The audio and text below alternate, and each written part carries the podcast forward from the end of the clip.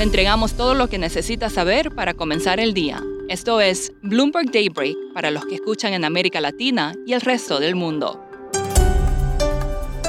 Buenos días y bienvenido a Daybreak en español. Es jueves 7 de julio de 2022. Soy Eduardo Thompson y estas son las noticias principales.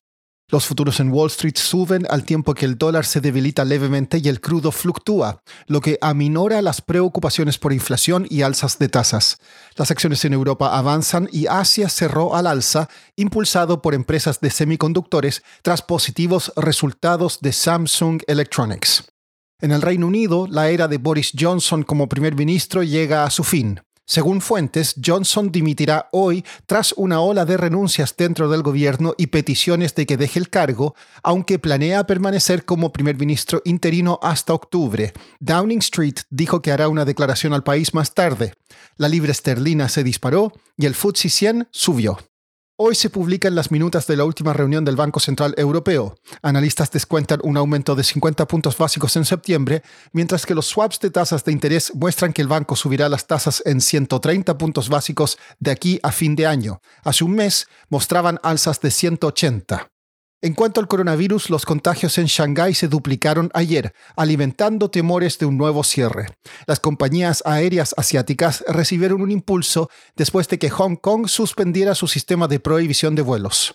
China anunció más medidas de estímulo. Beijing permitirá que los gobiernos locales vendan unos 220 mil millones de dólares en bonos en la segunda mitad del año para financiar en su mayoría proyectos de infraestructura. Pasando a América Latina, la nueva ministra de Economía de Argentina, Silvina Batakis, dijo que no se devaluará el peso. Hoy presentará su equipo económico. La directora del FMI, Cristalina Georgieva, tuiteó que tuvo una muy buena llamada con Batakis. El presidente de México, Andrés Manuel López Obrador, puso condiciones a la venta de Citibanamex. Dijo que el banco debe ser comprado por inversionistas mexicanos y que la venta no debe llevar a despidos masivos. También pidió que la colección de arte del banco permanezca en el país. Hoy habrá reunión del Banco Central de Reserva del Perú y analistas esperan que aumente su tasa de referencia en 50 puntos básicos hasta el 6%, el nivel más alto desde 2009. El Banco Central de Uruguay subió las tasas de interés en 50 puntos básicos al 9,75% y dio señales de más alzas. En México se informó que la inflación en junio fue de un 0,84% mes a mes, en línea con las expectativas del mercado. Siguiendo en México, muchas tiendas de abarrotes se enfrentan a un inusitado problema, mantener sus anaqueles con suficiente cerveza. Maya Averbuch, periodista de Bloomberg News en Ciudad de México, escribió un artículo sobre este problema que está hoy en el terminal Bloomberg y nos explica más algo que estamos intentando entender realmente, porque la forma en que se ha manifestado es que sí hay cerveza, pero de repente falta alguna marca o algún tipo de cerveza en alguna presentación, como no puedes conseguir de repente un 2X Lager en el tamaño que llaman en México la caguama, que es más de un litro.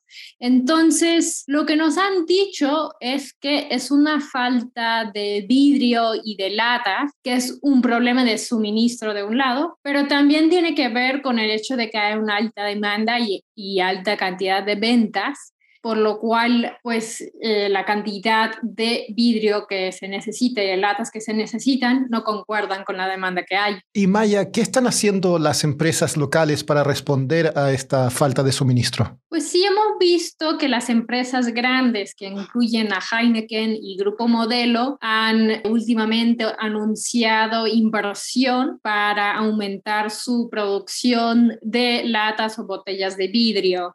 Lo más reciente fue una inversión en Chihuahua en una fábrica de latas. Entonces sí vemos que están prestando atención a esa problemática aunque no comentaron para esta nota. Por el otro lado, los productores más artesanales que están batallando como para conseguir la malta, las botellas que necesitan para competir en este mercado, aunque sea una parte pequeña del mercado, se han juntado como a través de una asociación para hacer compras entre todos, compras más grandes y así pueden competir mejor porque alguna empresa de vidrio les pueden vender directamente más de 300 mil botellas en vez de vendiendo un poquito a uno y un poquito a otro. Y esa forma colectiva les ha ayudado a superar ese problema de escasez en el país. Por último, tras dos años de suspensión por el coronavirus, volvieron los encierros de toros en Pamplona, esa celebración en que españoles y turistas, muchos de ellos borrachos, corren frente a los animales. Esta vez no hubo cornadas, pero sí algunas caídas graves. La última muerte en un encierro fue en 2009. Eso es todo por hoy. Soy Eduardo Thompson. Gracias por escucharnos. Para conocer todas las noticias que necesita para comenzar el día, revise Daybreak en la app Bloomberg Professional, donde puede personalizar las noticias que desee recibir. También puede suscribirse a la versión solo audio en Spotify, Apple Podcasts o la plataforma de su preferencia. Eso es todo por hoy. Escuche de lunes a viernes Bloomberg Daybreak.